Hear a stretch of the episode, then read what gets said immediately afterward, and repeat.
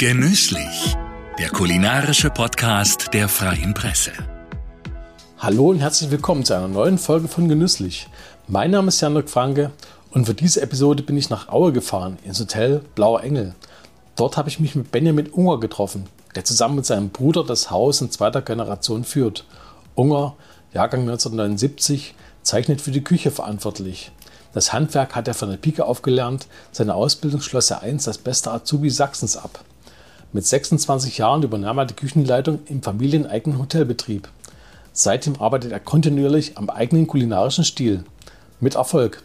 Das St. Andreas, eine der drei Gaststuben im Hotel, zählt zu den besten kulinarischen Adressen in Sachsen. Für den Restaurantführer Schlemmer Atlas gehört Unger in diesem Jahr zu den 150 besten Köchen Deutschlands. Und auch der Gasthausführer Falstaff vergab kürzlich eine hohe Bewertung für Ungers Kochkünste. In dem Podcast, der gleich zu hören ist, habe ich mit ihm unter anderem über seine Philosophie von neuer deutscher Küche gesprochen.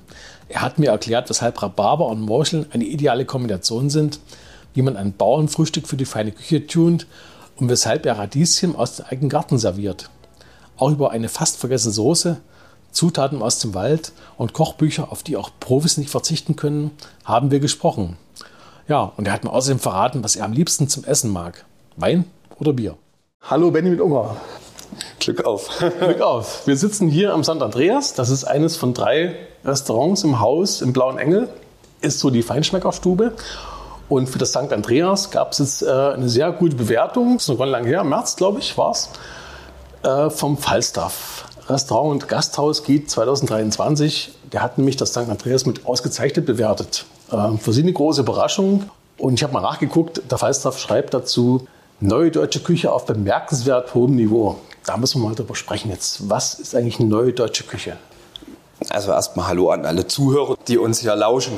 Falstaff ist eine Sache, da muss ich sagen, die habe ich wirklich gar nicht auf dem Schirm gehabt.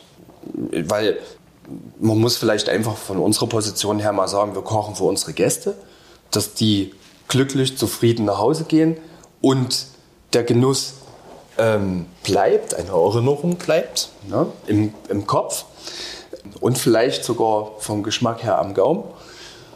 Und ja, da kam die Bewertung vom Falstaff relativ überraschend mit 90 Punkten, drei Bestecken. Das sind wir sogar ähm, bei manchen Sachen äh, besser bewertet als so manches Sterne-Restaurant.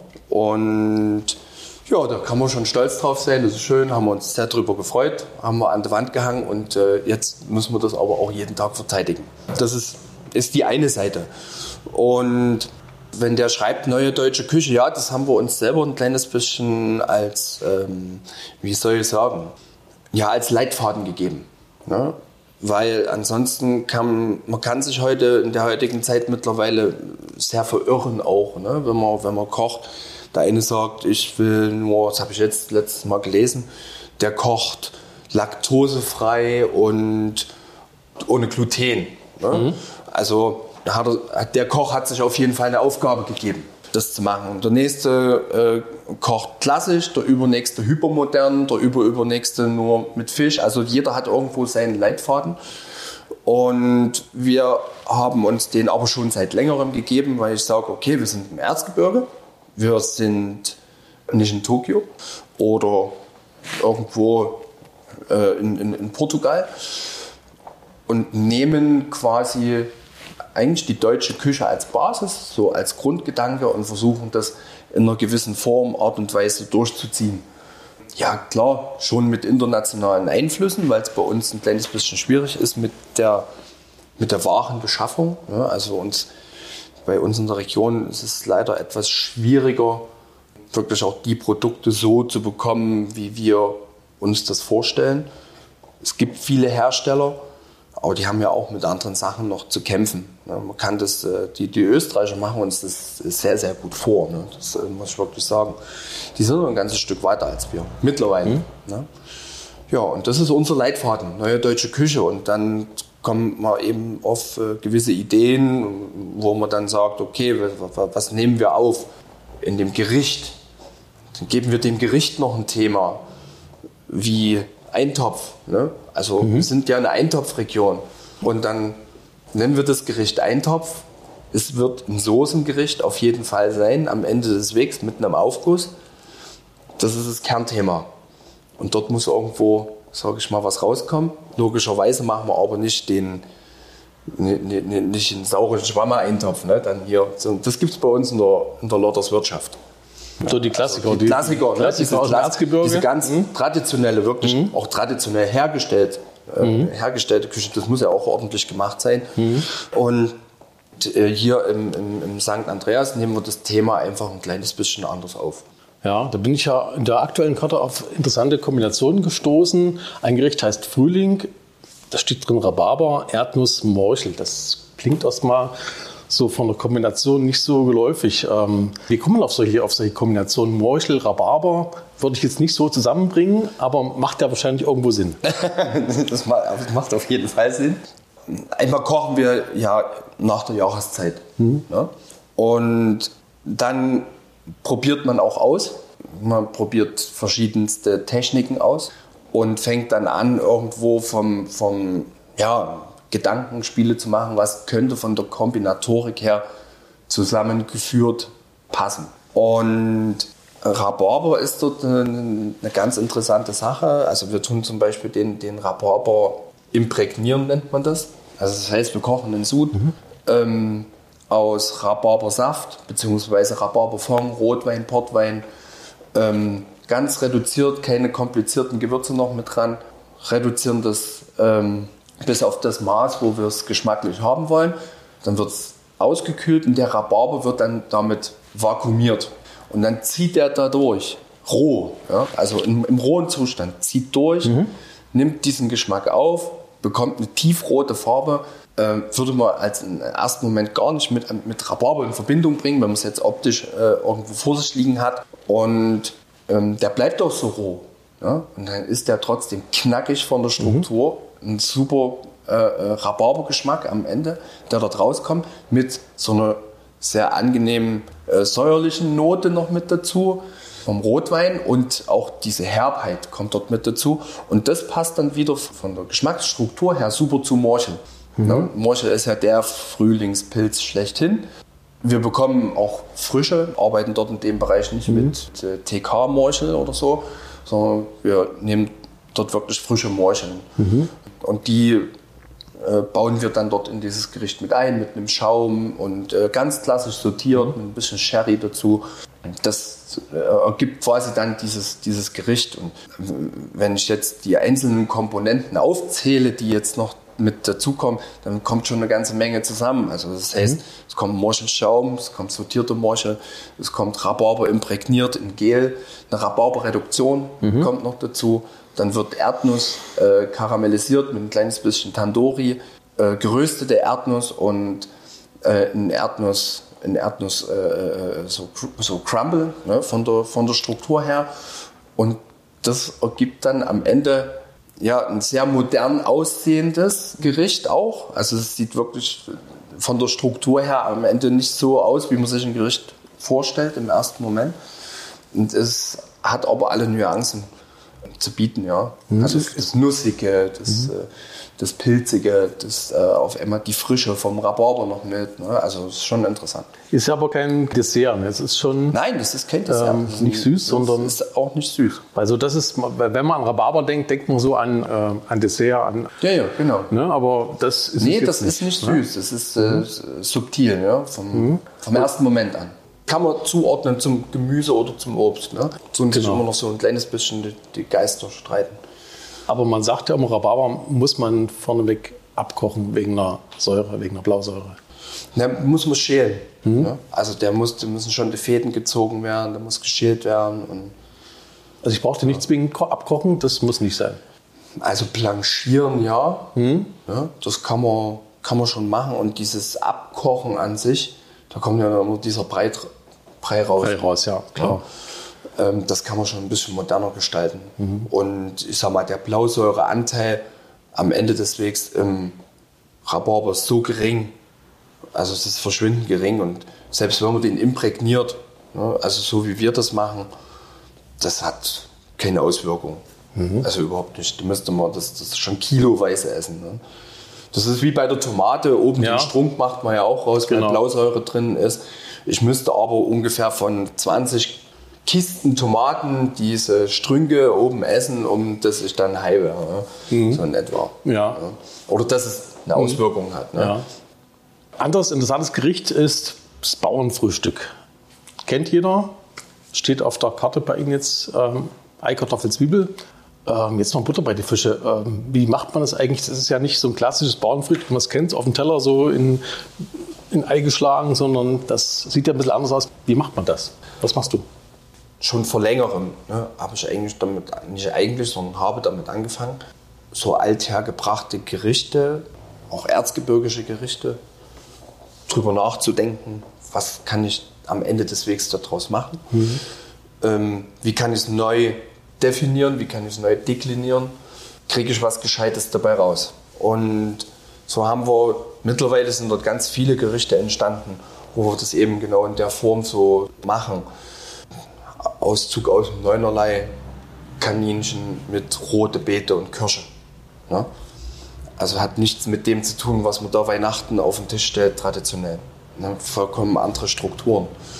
Und das Bauernfrühstück ist vom Prinzip her so, wenn man sagt, Signature-Dish.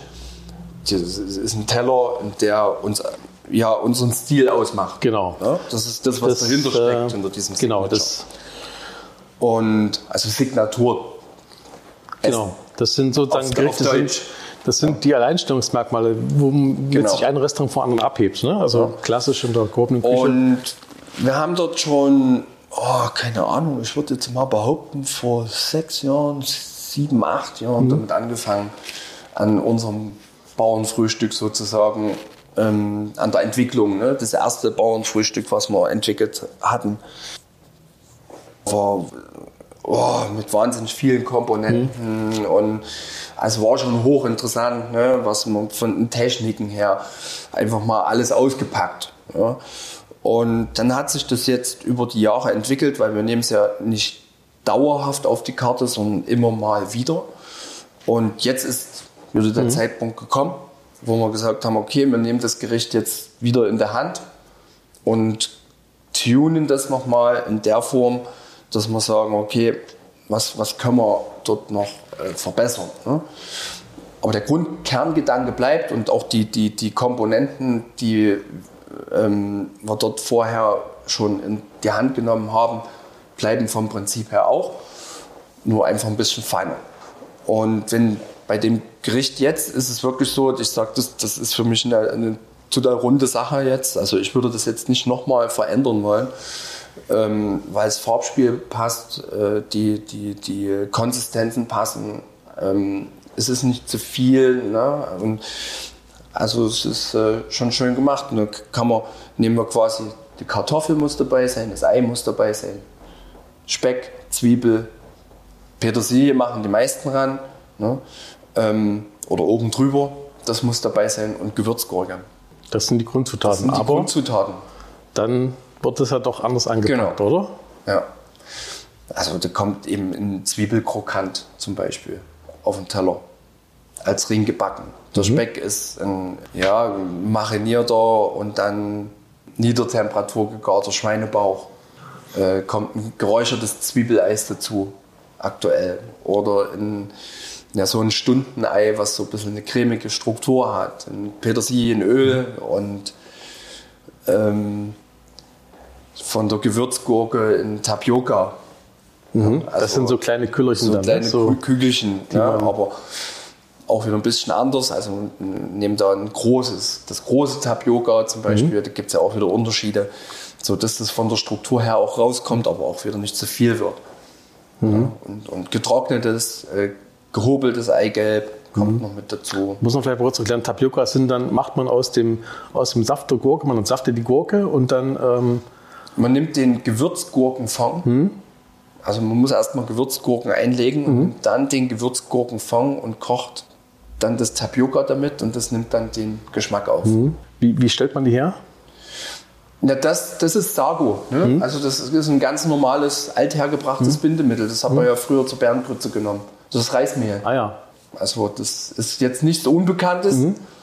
Es wird nur anders verwendet.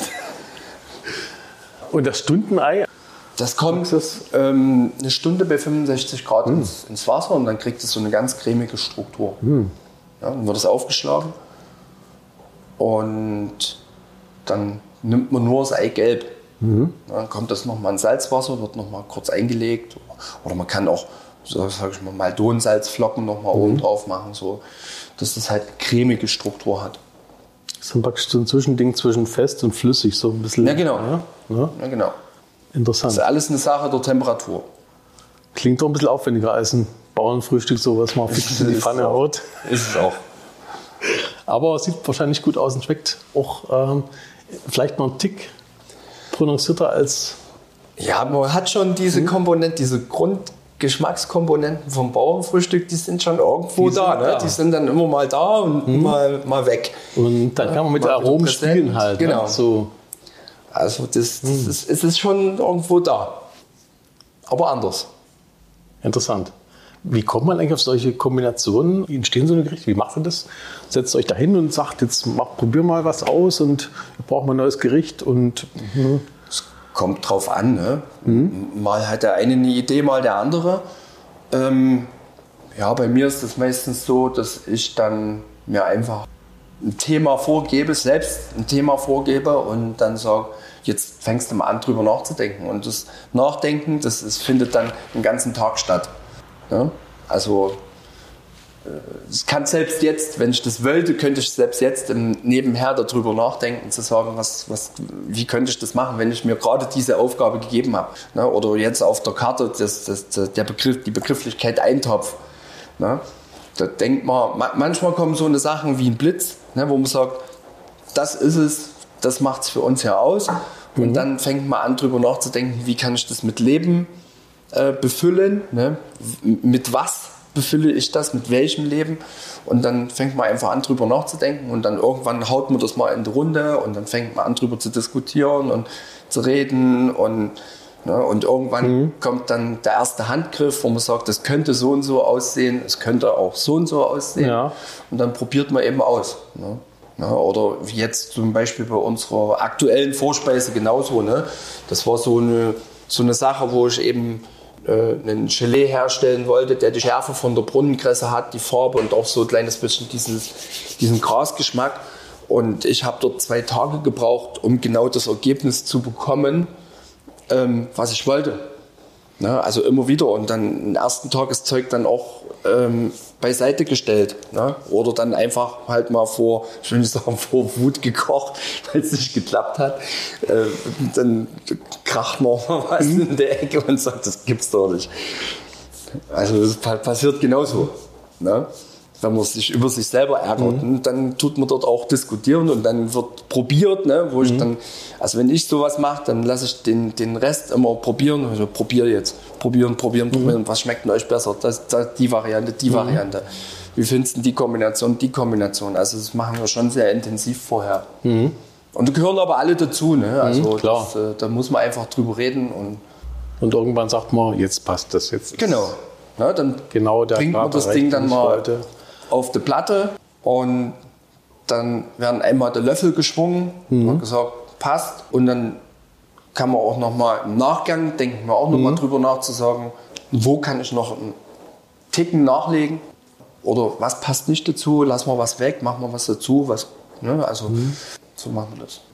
Wie würdest du eigentlich deine Küchenphilosophie bezeichnen? Von dem, was auf den Teller kommt, Von dem, was er so macht. Neue deutsche Küche mit Gerichten auch aus Deutschland, Produkten aus viel aus Deutschland, in Teilen auch aus Frankreich. Und dann eben aber so eine Klassiker hergenommen, ne? also wie das Bauernfrühstück oder aus dem Erzgebirge, das Neunerlei, der Eintopf. Und das macht eigentlich so unsere, unsere, un- unsere Denke aus. Ne? Also äh, es dürfen auch mal ein paar, ein paar andere Produkte mal mit dabei sein. Aber so der Kern vom Küchenstil ist schon so, dass das also nicht so, wie, wie soll ich sagen, so, oder eurasisch ist, ne? dass ich dann noch Algenblätter nehme und das noch nehme und das noch und das Produkt noch und das und äh, australische äh, Ringelblumenblüte oder sowas. Also das machen wir halt nicht. Wir versuchen das schon so in dem Rahmen zu, zu belassen, wo es, wo es auch hingehört. Wenn natürlich zum Beispiel beim Saibling die Qualität von einem Atlantik-Saibling besser ist als von einem hiesigen Bachsaibling, dann entscheide ich mich immer für das bessere Produkt. Mhm. Das muss man auch einfach dazu sagen. Ne? So viel philosophische, sage ich mal, Freiheit muss man sich ja. irgendwo rausnehmen, mhm. sich dann auch für das bessere Produkt entscheiden zu können. Aber Heimat spielt natürlich schon eine Rolle. Man hat es beim, beim Neunerlei gesehen. Ne? Also das, das ist so ein Punkt, wo dann, wo dann auch die, die Traditionen aus dem Erzgebirge mit einfließen. Auch wenn man jetzt sagt, man kocht jetzt nicht die ganz klassische Küche, sondern schon auf einem anderen Niveau. Das ist ganz wichtig. Ne? Also das ist ja, ist ja unsere Heimat. Und ich bin auch sehr stolz auf unsere Heimat. Wenn ich jetzt mal von woanders wieder, wieder zurückkomme und dann fahre ich hier bei uns so in unser schönes Tal hinein. Ne? Mhm. Und wenn man, wenn man dann zum Beispiel über oder über den Brunnersberg, über die Cap drüber fährt und man hat schönes Wetter, dann sieht man sogar einen Fichtelberg ähm, von dort aus. Oder wenn man dann an dem Panorama auf der Autobahn entlang fährt, dann freut man sich auch wieder äh, auf zu Hause. Das ist einfach so. Ne? Ansonsten wäre ich ja auch schon längst weg. Mhm. Und das ist auch gar nicht un, un, unsere Intention. Und wir gehören hierher, wir sind jetzt schon so lange hier und äh, jetzt endlich auch, sage ich mal, der blaue Engel mal mit einer zweiten Generation. Ob es eine dritte gibt, keine Ahnung, das wissen wir nicht. Das entscheidet eh und je die Zeit. Und deshalb spielt dieser heimatliche Einfluss auch immer irgendwo eine Rolle mit. Das ist was, ein, Kern, ein Kernelement von uns. Ne? Wir tragen lieber unsere Heimat nach außen und sagen den Leuten, wie schön das hier ist, als äh, dass ich so, so, was so eine Kernkompetenz von uns ist, immer so meckern, ja. Also ein bisschen weniger meckern, ein bisschen mehr mhm. Freude reinpacken. Apropos schwer, ihr habt ja im vorigen Jahr angefangen, Gemüse aus dem eigenen Garten zu verarbeiten. Wenn ich recht mich erinnere, Tupinambur und dann waren es noch eingelegte, also grüne Tomaten, die dann eingelegt wurden. Ähm, wie, wieso eigentlich? Was, was bringt das? Macht mehr Arbeit und muss man irgendwo ja, stemmen? Also einmal hat, ähm, haben wir ja unsere Mutter, die das auch gerne macht. Ne? Die, die mhm. braucht das so ein bisschen. Dann haben wir natürlich die, die Rahmenbedingungen geschaffen, um zu sagen, ja, wir wollen lieber unsere, unsere eigenen Sachen auch ein bisschen verarbeiten. Das ist auch wirklich so, das schmeckt auch anders. Es schmeckt mhm. einfach anders. Die Gurke oder die Tomate, die wir mhm. ernten, es schmeckt anders. Der Sellerie, nicht vergleichbar mit dem, was man jetzt wirklich vom Gemüsehändler mhm. bekommt. Logischerweise können wir nicht alles abdecken. Äh, viele Sachen versuchen wir dann, oder die, die meisten Sachen versuchen wir dann wirklich hier im St. Andreas einzubauen, mhm. weil es eben eigene Ernte ist, wo wir sagen, wir bauen es selber an, wir pflegen es selber. Ne? Also da weiß ich, was wir letzten mhm. Endes dann auch verarbeiten. Steckt noch ein bisschen in Kinderschuhen. Dieses Jahr machen wir weiter. Und letztes Jahr haben wir angefangen mit Austesten. Da war, ja, Turbinambur zum Beispiel. Ne? Haben wir auch jetzt ganze Zeit als Gericht mit, äh, äh, mit drauf gehabt. Und dort haben wir aber gesagt, okay, jetzt nehmen wir nur einen Teil weg. Der andere Teil dient jetzt der Nachzucht. Ne? Also, dass das dann sich weiter aufbauen kann. Ja, mhm. das ist, äh, es macht Spaß, interessant was einem auf jeden Fall absolut ja, wieder bewusst geworden ist, äh, durch diese Sache, dass äh, gar nicht das ganze Jahr das Zeug wirklich wächst. Und dass wir eigentlich schon komplett ja, fern der Realität sind mhm. mit äh, diesen so super äh, globalen mhm. Gedanken. Ne? Immer alles das ganze Jahr haben zu müssen und mhm. zu wollen. Ne? Das ist aber nicht so. Und warum die Tomaten grün geerntet und eingelegt? das gibt, einen, gibt ja A, gibt es auch eine Sorte, die grün ist. Ne? Mhm. Also die, ähm, das ist hier die Tomatillo. Ne? Äh, die wird das bleibt so und so grün.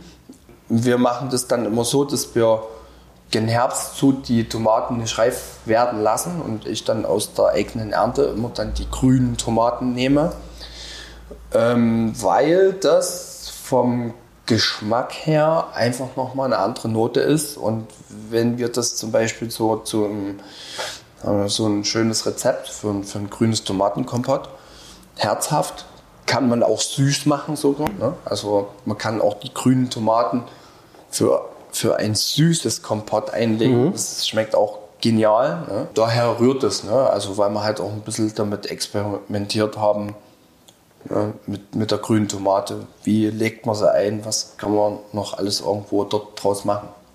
Und da haben, entwickelt man auch seine eigenen, seine eigenen Rezepte dann. Ne? Und was gibt es dieses Jahr?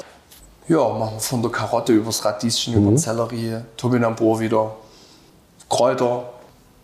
Radieschen ist auch interessant, weil Radieschen, das, was man so zu kaufen kriegt, ähm, ist an sich, ähm, hat glaube ich mit einem Radieschen niemals viel zu tun. Ne? Vollkommen ne? anders. Na, also wir haben dann zum Beispiel, tun die dann pickeln. Ne? Mhm. Die Radieschen legen wir dann ein und die gibt es bei uns dann zum Brotservice im St. Andreas dazu. Mhm. Das gepickelte Radieschen aus dem eigenen Garten. Schmeckt komplett mhm. anders als das, was es letzten Endes zu kaufen gibt. Schön mit einer feinen Schärfe dann. Ja. Ne? Das, Ganz das, das, vermisst man, wenn man Radieschen kauft. Die, das ist nichts mehr von Schärfe. Und man kann sogar, wenn, wenn das aus der, aus der eigenen Ernte kommt, da kann man auch sogar das, das, das, das Blattwerk mit verarbeiten. Mhm. Das hat ja dann auch eine gewisse Schärfe noch mit. Oder so. Das funktioniert alles. Kann also muss man sich doch die Arbeit machen, ne? Das, das lohnt sich auf jeden mhm. Fall, das Ergebnis. Das, mhm. das ist so. Also wir machen das ja eh und je nicht jetzt hier im großen Stil. Das ist, mhm. Ist ja mehr Spielerei, ne? so dass wir das hier mit einbauen können und einfach diese, die, diese, diese andere Qualität abrufen. Reine Qualitätsfrage ist. Ja.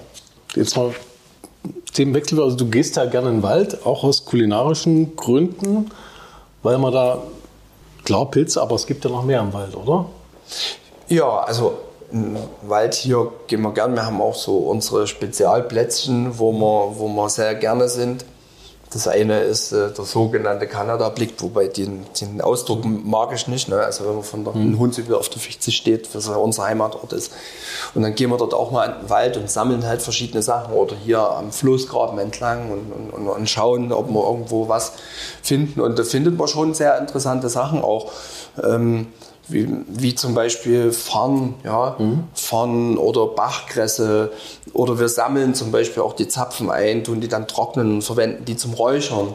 Also das machen wir schon. Mhm. Ne? So eine Sache dann auch mit einbauen und mit verwenden. Mhm. Ähm, oder wir tun die, die Fichtensprossen ähm, hernehmen und äh, machen einen Fond dort draus. die ganz jung, die man im, genau. Mai dann erntet, ne? die, die genau. jungen Triebe. Ne? Sowas zum mhm. Beispiel. Ne? Oder ein Fichtensprossensirup, wo wir dann ein Sorbet machen. Oder jetzt hat man bei der letzten Karte ein Brombeer-Fichten-Sorbet mit auf der Karte. Ne? Also, und das sammeln wir aber selber. So, ich kaufe mhm. dann nicht irgendeinen Extrakt von irgendwo her, sondern das tun wir dann mhm. hier suchen. Man muss immer ein bisschen aufpassen, dass mhm. man das. Ähm, man kann nicht alle Sachen auch so roh verarbeiten. Ne? Das, das geht halt nicht wegen, wegen Fuchsbandwurm. Und mhm. der Fuchs hat bei uns ja von der Population her wahnsinnig zugelegt. Da muss man wirklich ein kleines bisschen vorsichtig sein und im Normalfall die Dinge irgendwo verarbeiten, ne? die man dort einsammelt. Aber beim, wenn man Zapfen zum Räuchern mhm. zum Beispiel nimmt, zum Aromatisieren von, von unserer Turbinambur, ja. ne? also geräucherte Turbinambur im Zapfenrauch, das kommt auch auf dem Gericht zum Beispiel drauf, dann, dann macht das ja nichts, ne? wenn man das in der, ja. in der Form verwendet. Bachkresse, super geil, ja, gibt es bei uns hier. Muss man ein bisschen genau hinschauen, dann findet man das, darf man aber nicht mitnehmen, ah, ja. die Bachkresse. Wenn man das aber mal gemacht hat, also ich war so frei und hab, war ganz böse und habe mir mal Bachkresse mitgenommen, schmeckt sensationell, kann mhm. man nicht vergleichen. Also es mhm. gibt der Geschmack, den da irgendwo hier zu kaufen, also zu kaufen gibt, kann man nicht mit diesem Geschmack vergleichen. Hm. Überhaupt gar nicht. Total intensiv, viel würziger, viel tiefer von den Aromen. Ne? Also mhm. wenn man sich aber nicht damit beschäftigt und äh, wir haben hier, egal wo man hingeht, äh, oder anders, wir haben ja hier bei uns, deshalb ist so eine, so eine Margeritenwiese bei uns getrocknet an mhm. der Wand, weil vor jeder vor jedem Stück Wald im Erzgebirge ist definitiv irgendwo eine Margeritenwiese. Ne? Also vor jedem Stück blüht irgendwo Margerite. Und wenn man dann dort mal ganz bewusst äh, äh, drüber geht, findet man so viele interessante Sachen, die im Normalfall, in Anführungszeichen, mit, mit den Füßen getreten werden. Ne? Wir laufen ja drüber. Von den Kräutern angefangen, sensationell. Ja? Also Wiesenkerbel, Wiesenkerbel zu verarbeiten und, und dort mal das auch mal mit auf die Karte zu nehmen oder überhaupt damit zu arbeiten, das ist total interessant. Man kümmert sich aber nicht darum, wenn man sagt, man geht mal spazieren und so, ne? Sondern so muss man wirklich auch mit bewusstem Auge dort drüber gehen. Was magst du eigentlich selbst am liebsten, wenn du jetzt äh, sagst, ich koche mir was Schönes jetzt, was kommt dann auf den Teller? Mich kann man mit Käse zufriedenstellen. Ja. ich bin äh, äh, Käsefetischist. Mhm. Ganz normale Sachen. Nichts Kompliziertes. Ja. Also damit bin ich wirklich auch zufriedenzustellen. Ich esse auch gerne mal einen gut gemachten Burger. Das esse ich auch mal, so eine Sache. Mag ich schon. Das ist also, ja auch nicht so einfach, ne? Muss man auch dann gut nee, Burger, muss, ne? muss, muss, schon passen auch, dann. Muss auch passen. Mhm. Ne? So eine, so eine Sache. Ne? Also mhm. es muss nicht immer so diese, diese High-End-Küche sein. Manchmal mhm. sind es die ganz, ganz einfachen Dinge, die mhm. irgendwo lecker schmecken. Ja? Oder ein, ein, ein, schönes pochiertes Ei mit einer Sauce Hollandaise. Das ist auch was Geiles. Aber auch die natürlich selbst gemacht, sondern nicht aus der Tür aus Ja, der, das, das, das dann selber gemacht. Wir haben jetzt mhm. mal, jetzt haben wir, ähm, weil ich, ich, ich packe immer mal so eine Klassiker aus. Das ist auch interessant, die, die so meine, meine jungen Köchlein nicht ganz mehr so wissen oder was auch in der Schule nicht mehr so gelehrt wird, wie es bei uns mal noch gelehrt worden ist. Und da gab es mal eine Maltesersoße. Maltesersoße ist eine, eine, Ableitung von der Hollandaise. Und zwar ist das mit einem Blutorangenextrakt gemacht. Und das hat jetzt letzten Endes meinen Leuten so gut geschmeckt, dass das auf jeden Fall bei uns in Lodders Wirtschaft jetzt auf der Karte mit draufkommt, auf der neue zur Spargelzeit. Maltesersoße. Äh, Malteser Wird wahrscheinlich jeder fragen, was es ist, weil ist nicht so bekannt, ne? Nee, weil das, äh, das Malteser Soße kommt daher, weil die Farbe von der Hollandaise dann so, so ähnlich der, der mhm. Farbe der Malteser nahe kommt, ne, was die im Wappen haben. Ihr habt ja auch ähm, Menüs für, für, spezielle Menüs für unter 20er. Das heißt, ähm, Menü, ne? Also ja, mit, mit, auch mit 20er, ne? Mhm. Anfang 20er. Ja. Ja, das ist eine schöne Sache. Das ist von unserer Vereinigung, den, den äh, Jeune Restaurateur d'Europe. Und wir gehören ja zur Sektion Deutschland, also Jeune Restaurateur Deutschland. Muss man vielleicht mal kurz erklären, ähm, die JRE, das ist eine Köchevereinigung? Genau, hm? das ist eine Vereinigung junger Spitzenköche, hm? von der Definition her, ähm, mit ganz oder mit sehr stringenten Aufnahmeregularien. Wir sind dort jetzt schon seit zwölf Jahren dabei. Und wir sind äh, eine, ja, ein Verein von äh, ja, richtig, wirklich guten Köchen. Mhm. Ja. Ähm, Nils Henkel oder Alexander Hermann mit, äh, mit seinem Küchendirektor Tobias Beetz, also mhm. Tobi. Ähm, so eine Leute sind dort mit dabei. Ja. Gut, Cornelia Poletto ist mittlerweile Membre, hört man auch nicht mehr so viel. Aber die Jungen, die jetzt wieder mit dazugekommen sind, das sind richtig feine Typen und, und, und coole Kerle. Jetzt besternt worden ist der, der Julius äh, Reich und ähm, der Jason Grom. Ne, die sind in unserer Vereinigung, haben jetzt auch einen Stern bekommen. Oder so eine Person wie Alexander Huber. Ne, also mhm. Kann man jetzt alle aufzählen. Ne? Ja. Das ist keiner. Ähm, irgendwo ein schlechter oder, oder ja. aus Wiesbaden, der Michael Kammermeier. Mhm. Und wir befruchten uns gegenseitig. Da geht es um Austausch einfach so. Es gibt ja? einen und sehr regen Austausch. Mhm. Wir treffen uns dreimal im Jahr. Wir unterstützen uns gegenseitig auf, auf Küchenpartys oder Vorhandsdinner oder, oder, oder. Also das, der, der Austausch ist sehr rege. Und, äh, Ihr habt ja auch dann immer mal Gastrück im Haus. Genau. Ne? Das läuft ja. auch darüber dann halt. Genau, ne? vieles, ja, mhm. vieles, vieles. Mhm. Ähm, wir hatten jetzt Tim Extra, mhm. Maurizio Oster und den ähm, Yoshi vom Tobias Beetz im Haus. War super, super geniale Veranstaltung. Ne? Also muss man einfach mal so sagen. Ne? Mhm. Das, das, macht dann auch Spaß. Und wir haben uns halt zur, zur von Journalistrateurs haben wir uns verschiedene Aufgaben auch gegeben. Und da gehört unter anderem die Unterstützung von jungen Menschen dazu, ne? dort ranzuführen an, an so eine, ja, auch mal an so ein, so ein, so ein Menü. Ne? Und da gibt es halt das Menü zu einem sehr günstigen, guten Preis. Dreigang kann nicht jeder in Anspruch nehmen. Da mhm. müssen auch wieder ein paar Sachen dort erfüllt werden, eben für junge Personen, alles was so um Unter 20 halt, ne? um die 20, Mitte 20, ne? also wo, wo, wo man sagt, der Schüler leistet sich, kann es sich nicht leisten, was normal ist, den eben dort mal mit ranzuführen.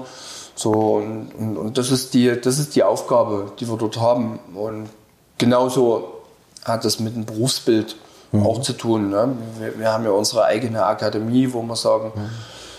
wir wollen den jungen, die jungen Menschen dort etwas anders betreuen und, und, und die dort ranführen. Das ist schon sehr gut. Ne? Das, äh, der, dieser Grundgedanke jetzt aktuell ist alles ein bisschen durcheinander gewürfelt aufgrund von der Neuausrichtung der Berufe durch die IHK. Das wird schon spannend. Ja. Mhm. Aber das ist so unsere Kernaufgabe als äh, Jeune-Restaurateur. Und da wollen wir eben auch mhm. die jungen Menschen mit ranführen. Wird das in Anspruch genommen oder kommen die Leute sagen, das äh, selten, selten, sehr selten, mhm. sehr selten. Aber das ist okay. Ne? Also wir haben, wir haben dort schon ein sehr gutes Gästepotenzial, die eben auch ihre Kinder mit ranziehen. Mhm. Und jetzt, wo mittlerweile das so weit ist, dass zum Beispiel auch mal die Kinder der Eltern einladen und sagen, wir wollen uns mal bei euch bedanken, da gehen wir mal in den blauen Engel zu der Ungers in St. Andreas und laden euch mal mhm. zu einem schönen Menü ein. Mhm. Also das ist ja auch mittlerweile. Also diesen, diesen Grundgedanken tun wir hier in, in unserem St. Andreas schon mhm. mit anschieben. Ja? Also das äh, machen wir auf jeden Fall. Es sind viele, ja auch Kinder selbst sind immer mal mit dabei. Vergeht keine Woche, wo nicht äh, mal so ein achtjähriger, neunjähriger oder zwölfjähriger Knirps mal das Menü mit isst. Das ist eigentlich schön. Bislang mit dem Stern hat es mir noch nicht geklappt. Ist das eigentlich ein Ziel, dass man sich als Koch setzt, mal irgendwann doch mal in die in die Riege aufgenommen zu werden? Mm, ja und halbes Nein. Mhm. Vom Grunde nach ist es so, führen wir unseren Job aus und das, was wir hier machen und genauso in Lotters Wirtschaft machen. Wir wollen erstmal unsere Gäste begeistern. Das ist erstmal die, die Kernaufgabe. Das ist erstmal die Hauptsache. Mhm. Ähm, das andere, die ganzen anderen Restaurant-Guides, das ist Stiftung Warntest für mich. Das heißt, das ist das jährliche Qualitätsmanagement, ob man dort auch wirklich äh, sich auf diesem Niveau bewegt. Mhm. Ähm, da gehört der Michelin unweigerlich dazu. Für einen Koch ist der Michelin immer noch der Ritterschlag. Wobei ich sagen muss, es hat also zur, ganz am Anfang war es für mich wirklich ganz stringent, das Ziel, sowas zu erreichen. Da hat man so mit, hm, sagen, mit, mit Ende 20 hat man auf jeden Fall noch, war so vom Kopf her viel fokussierter darauf, dass es unbedingt ein Muss ist. Das ist mittlerweile nicht mehr. Da bin ich zu sehr Betriebswirt ähm, mittlerweile als dass ich das so stringent sehe. Klar, es ist ein Ziel, was man verfolgt und äh, ich würde sagen, das kann man auch in den nächsten zwei Jahren, werden wir das sehr intensiv und aktiv auch angehen. Machen das aber nicht deswegen, mhm. ja, sondern wir wollen uns ja selbst weiterentwickeln und selbst besser werden. Wir wollen dem Gast das besondere mhm. Erlebnis wiederbieten und wollen auch nicht langweilig werden, dass man immer wieder Gerichte dauerhaft. Ja, also der, die, die Gäste brauchen ja auch eine Abwechslung. Ne? Und das soll ja das genauso widerspiegeln. Also wenn die hierher kommen, sollen die eben wieder was Neues erleben. Und das ist der, der, der, der Kerngedanke, der dort dahinter steckt. Klar dreht man dort auch an der Qualitätsschraube, ähm, wo man dann sagt, im Normalfall, ähm, ja, jetzt könnten sie schon langsam mal vorbeikommen und das mal, mal auf die Platte bringen. Ne? Was hilft, ist immer so, so ein bisschen, wenn, wenn die Gäste das kommunizieren. Ne? Und das machen mittlerweile so einige, die dann sagen, also sie verstehen es nicht oder können es nicht nachvollziehen, wieso, weshalb, warum. Mhm. Und dann schreiben sie halt mal eine E-Mail an Michelin und sagen, hey Leute, solltet ihr vielleicht dann doch mal vorbei. Ja, die Stimmen werden lauter, sagen wir es mal ja, so. Dann hoffen wir, dass es irgendwann klappt. Ihr seid ja ein Familienunternehmen, das heißt, ähm, das Haus betreibt ihr schon eine ganze Weile, ne? also schon die, wie viele Generation? Eine zweite. Die zweite jetzt? Zweite. Mhm. Also der blaue Engel, um auf die Mutter der Unternehmen zu kommen, wird dieses Jahr, großes Jubiläum, 360 Jahre alt, urkundlich dokumentiert von 1663. Der erste Erwähnung von einem Gasthof an der Stelle war sogar schon 1592. Ähm, aber wir feiern jetzt quasi das offizielle Jubiläum, 360 Jahre. Gegründet hat es David Rehm und danach ist der Blaue Engel immer wieder veräußert worden. Hat auch immer mal einen anderen Namen gehabt.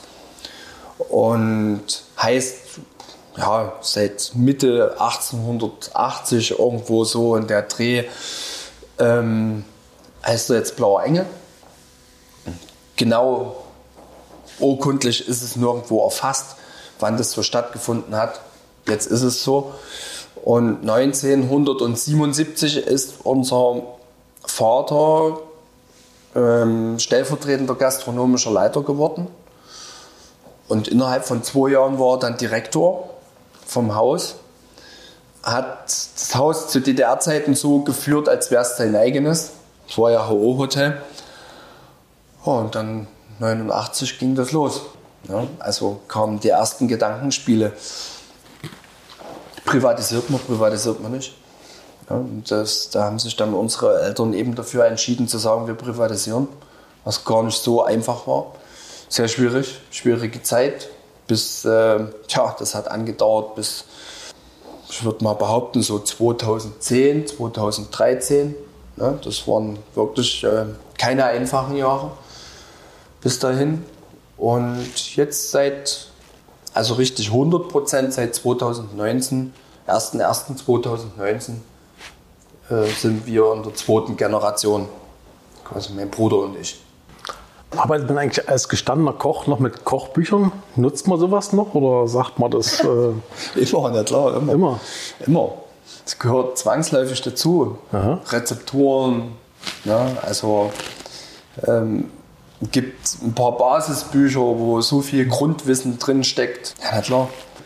Das Schlimmste, also man macht es ja selber, ja. Wir rezeptieren ja unsere Sachen mhm. genauso selbst, ja. Also wir, mittlerweile ist das wirklich so, das wird alles aufgeschrieben, alles notiert, ja, dass man auch ja nichts vergisst. Und das ist ein mhm. Kochbuch. Das ist nichts anderes. Wir könnten auch unser eigenes schreiben. Ja, habe ich noch nicht so ganz die Muse dazu gefunden oder die, die Notwendigkeit, das unbedingt machen zu müssen. Vielleicht irgendwann mal. Schauen wir mal.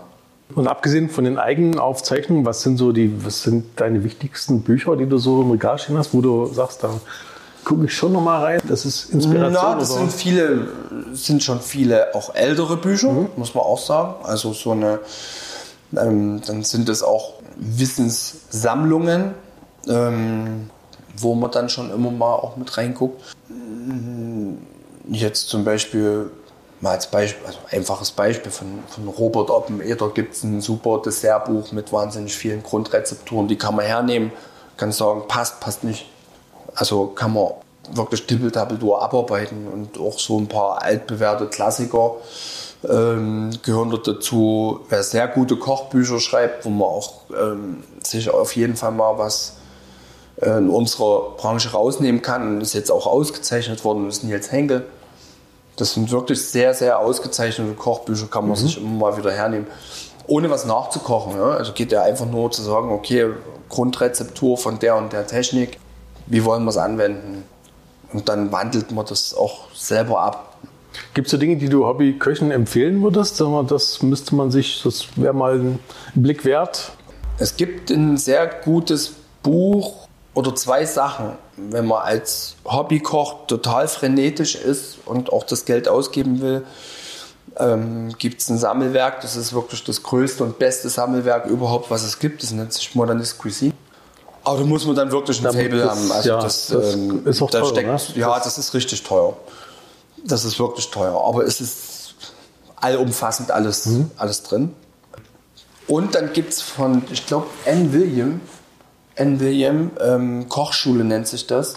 Das ist auch ein sehr schönes, kompaktes Buch, wo wirklich fast alle Grundtechniken sehr ordentlich und sehr gut auch bebildert ähm, mit drinstehen, wo auch der Laie sich was rausnehmen kann. Aus solchen Büchern wie bei, bei sage ich mal jetzt Nils Henkel oder auch zur damaligen Zeit schon äh, oder, oder in Whistler sein Kochbuch. Heiko Nieder, ne, das sind auch das sind wirklich klasse Kochbücher oder von, wie heißen die gleich, die Spanier hier, die Rocker-Brüder. Mhm. Das ist für einen Hobbykoch nichts. Das, äh, das sind Sachen drin, die machst du als die. normaler Koch nicht mal. Das bringt, das ist schön, wenn man es hat, wenn man Kochbücher sammelt, ja, auf jeden mhm. Fall. Ne? Aber also ist ja für mich mhm. eher auch manchmal teilweise mehr dieser Sammlercharakter, mhm. äh, der dort dahinter steckt. Und unser Vater hat schon angefangen, Kochbücher zu sammeln. Ähm, was hochinteressant ist, ne? Du kannst da Philipp, ne, doch, wie heißt er? Äh, Michel Roux, Michel Roux äh, von, mhm. von, von London. Total geil, der hat so kleine Bücher geschrieben, Soßen, bum, bum, bum. Kannst dir rausnehmen, kannst du angucken, kannst du nachmachen, das Ding passt. Ne? Also das ist, sind so eine Kleinigkeiten. Ne? Man muss es halt auch einfach wissen. Und äh, es sind auch viele alte Kochbücher von, also von den alten bekannten Köchen, die wirklich ein gewisses Niveau haben. Und was natürlich die Bibel ist für den Koch, das ist Auguste Escoffier, der vor weit über 100 Jahren dort äh, das, das schon alles notiert hat. Und wenn man das jetzt rausnimmt, das lesen sich die Sachen manchmal ein kleines bisschen kompliziert oder anders. Aber das Buch kann ich nehmen und wir kochen noch genauso. Das ist die, die, die größte Grundrezepte-Sammlung, die es überhaupt gibt und Garnituren und das ist die, die Kernwissenssammlung. Also die Bibel, ja, das ist die Basis. Ja. Auguste Escoffier. Das Schreckliche in unserer Branche ist, dass nur, die, nur noch die wenigsten wissen, wer der Herr war. Das ist der Jahrtausendkoch. Da war der Jahrtausendkoch. Ne? Na, der hat uns diese, diese Basis geschaffen, mit der wir heute noch arbeiten. Ja, auf die geht es zurück. In der? Schule, im Betrieb, das ist die absolute Basis. Man passt schon an, man modernisiert hier und da was, aber letztendlich die, die Grundlage, die ist dann letztendlich steht da drin. Vor, wie vor ich kann das Buch aufschlagen, ja. da steht eine Tartarensoße drin, mhm. eine Remoulade, eine, eine Bechamel, eine Morgentaussoße und weiß der Geier was, ja. alles da drin. Interessant. Selbst wenn man sagt, kocht kein Mensch mehr, na doch schon. Hm. Genau das machen. Genau, das ist die Basis. Zum Schluss, äh, ihr habt ja wirklich eine dicke Weinkarte mit ausgesuchten Weingütern und aber auch eine Hausbrauerei. Was magst du lieber zum Essen? Bier oder Wein? Uh, das ist eine gute Frage, unterschiedlich. Also zu, so, zu dem, was wir jetzt hier im St. Andreas machen, trinke ich lieber einen Wein. Zu dem, was wir in der Brauerei ähm, kochen, trinkst du lieber ein Bier. Also zu einem schönen Tatar mit einer Sauce Remoulade darf es gerne ein kühles Blondes sein. Oder zum, selbst zum, zum, zum Heilbutt, was wir jetzt auf der Karte haben. Ne? Heilbutt mit orangen Fenchel. Kannst du super ein, ein Riesling-Bier trinken. Da muss es nicht unbedingt der Weißwein sein. Also dort ist das, sage ich mal, die Herzhaftigkeit schon eher gegeben, dass man da mal ein Bier trinkt. Oder zu einem schönen Steak. Da, ich brauche da keinen Wein dazu. Ein schönes Bier. Ein schönes, geiles Bier. Macht da auch Spaß. Aber das ist total unterschiedlich. Ne? Also ich sag mal, hier zum Feierabend in unserer Küchenecke, wenn wir da sitzen, trinke ich auch lieber ein Bier. Und wenn ich dann zu Hause auf meiner Terrasse nachts noch irgendwo sinniere, trinke ich lieber ein Glas Wein. Schön, war sehr interessant. Vielen Dank. Vielen Dank.